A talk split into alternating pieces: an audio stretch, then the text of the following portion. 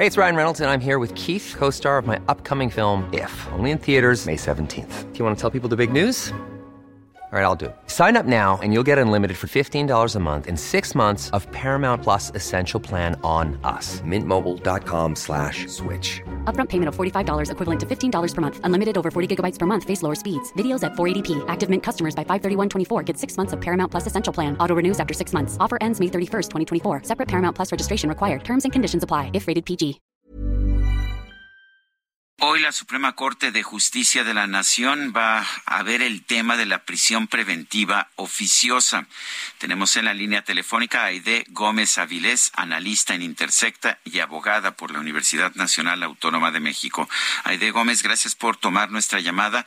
Eh, ¿Cuáles son, qué, esperas de esta discusión de la Suprema Corte? ¿Qué esperas que surja? Si, si se rechaza la prisión preventiva oficiosa, tengo entendido, sería la primera vez que un texto de la Constitución es declarado inconstitucional. ¿Qué significa eso? Sí, bueno, primero que nada, muchas gracias por la invitación.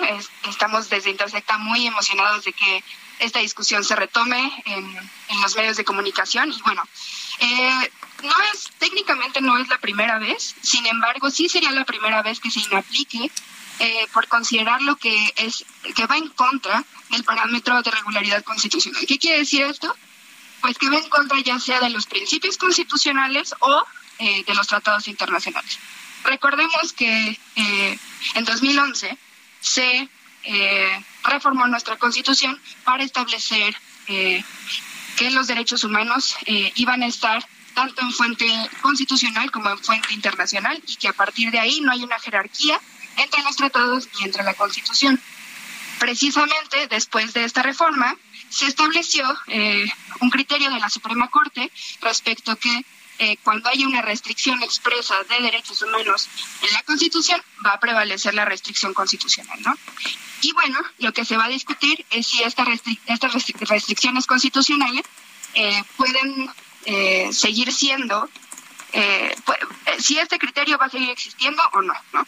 Y esto se va a hacer a través de la prisión preventiva oficiosa. ¿Qué es la prisión preventiva oficiosa?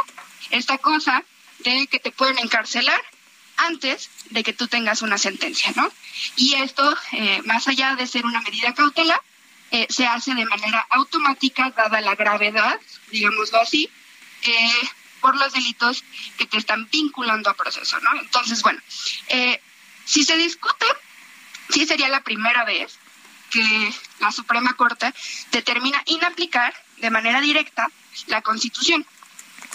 Entonces, eh, esto va a tener eh, efectos muy importantes, no solo en materia de prisión preventiva oficiosa, sino también que se va, se va a cambiar este, este criterio que ya tenía la Suprema Corte. Sí.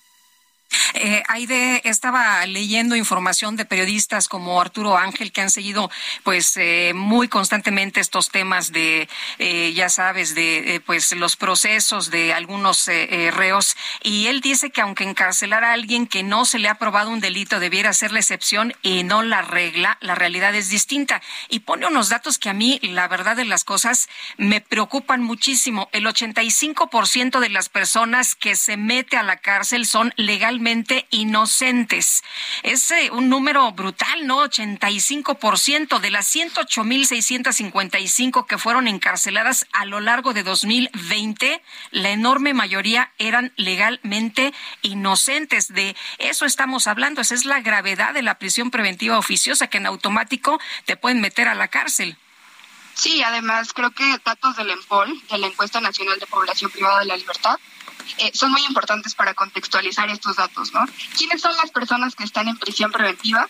Pues personas jóvenes, con educación básica y en situación de pobreza, ¿no? Seis de cada diez de aquellas personas que ingresaron a, en prisión preventiva ganaban simplemente 7.500 pesos al mes antes de su encarcelamiento, ¿no?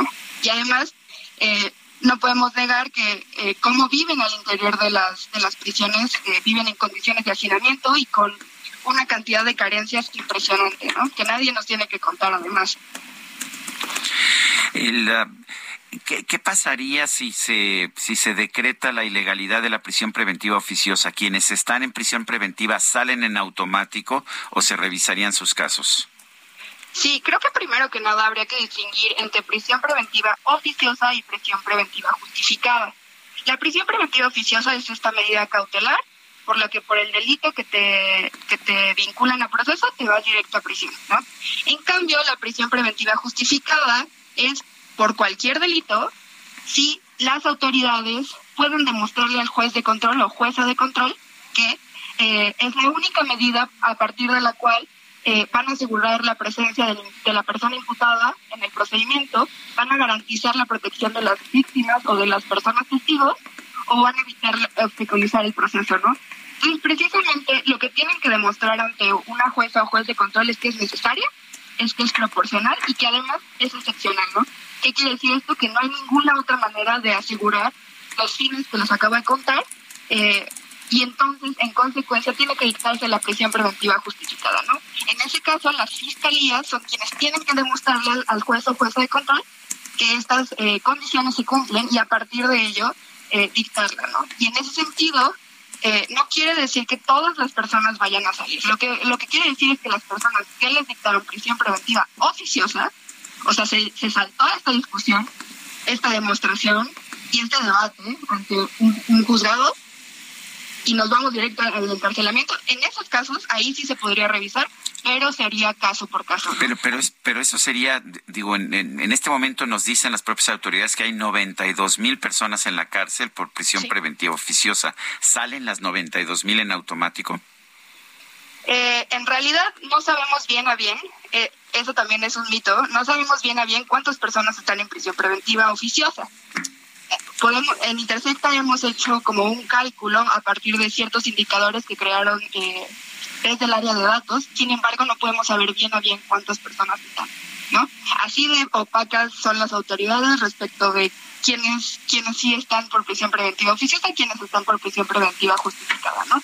En ese caso, sin embargo, lo que podría hacer es que las personas que están en prisión preventiva oficiosa, su defensa podría eh, pedir la revisión eh, de esta medida cautelar y a partir de ahí podría determinarse si eh, si sigue siendo necesaria o no necesaria o si se va a liberar a la persona. Pero, insisto, sería caso por caso. No quiere decir que en automático van a salir todas las personas.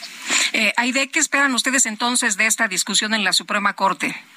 Pues desde Intersecta estamos muy emocionadas de poder eh, participar en, la discusión y, y, la verdad es que estamos esperando que, que se dicte, eh, bueno, que, que se vaya a eliminar, ya sea eh, a partir del criterio que, que, dicta el ministro Luis María Aguilar Morales o eh, la, la, metodología que propone la, la ministra eh, Norma Piña, ¿no?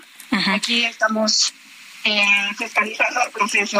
Uh -huh. Oye, ¿y qué piensas de lo que ha dicho el presidente López Obrador de que está decepcionado de los ministros porque pues ya no siguen las leyes, eh, que, que ya, ya, no lo obedecen, ya, ya, no lo obedecen, ¿no? Que, que, que ahora lo que quieren es seguir eh, eh, de acuerdo con, con la ley.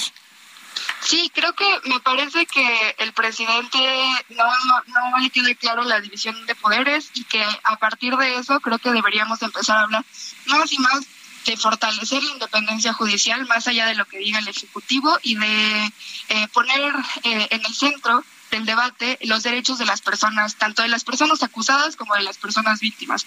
La prisión preventiva oficiosa vulnera los derechos de ambas. Bueno, pues yo quiero agradecerte a Aide Gómez Avilés, analista en Intersecta, abogada por la UNAM, el haber conversado con nosotros esta mañana. Muchas gracias, estamos al pendiente. Claro que sí, hasta luego, muy buenos días. When you make decisions for your company, you look for the no-brainers. And if you have a lot of mailing to do, stamps.com is the ultimate no-brainer. It streamlines your processes to make your business more efficient, which makes you less busy.